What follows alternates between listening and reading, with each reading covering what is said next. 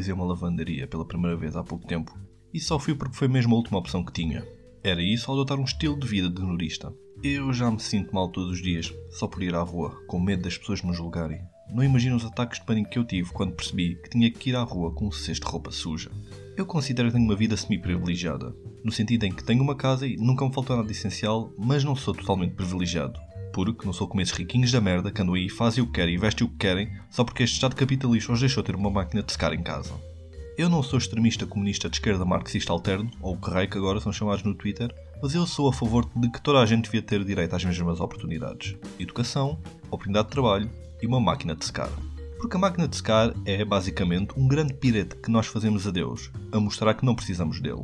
Porque pessoas como eu passam mal quando chove durante dias seguidos. Chegou uma altura em que tive de tomar uma decisão. Ou usava roupa que não secou totalmente e que cheira mais a mofo do que um velho que acabou de sair do armário, ou se usa lavandaria.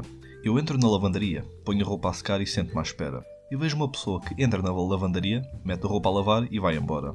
Eu adorava ser essa pessoa, que simplesmente deixa a roupa à mercê da sorte. Eu fiquei porque tinha medo que alguém se armasse em Marla do Fight Club e roubasse a minha roupa. Eu estava lá para impedir que isso acontecesse. Mas, agora que penso nisso, mesmo estando lá, se alguém entrasse na lavandaria e roubasse a minha roupa, eu provavelmente acobardava-me e deixava-o ir. Depois, outro pensamento que me passou pela cabeça. Eu não era capaz de ser dono de uma lavandaria. Porque o dono da lavandaria fala para meus pés duas vezes por dia, quando abre e quando fecha.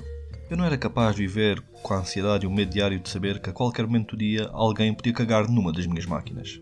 Sim, eles verificam se está tudo bem no final do dia, mas se encontrarem um cagalhão numa das suas máquinas, é o fim do negócio deles. Eu sei que vocês estão a pensar que eu estou a exagerar e que basta limpar, mas pensem comigo. Para sempre, aquela lavandaria será a lavandaria que tinha um cagalhão na máquina. A que lavandaria vais? Vá àquela no final da rua. Não devias, essa é a lavandaria onde cagam nas máquinas.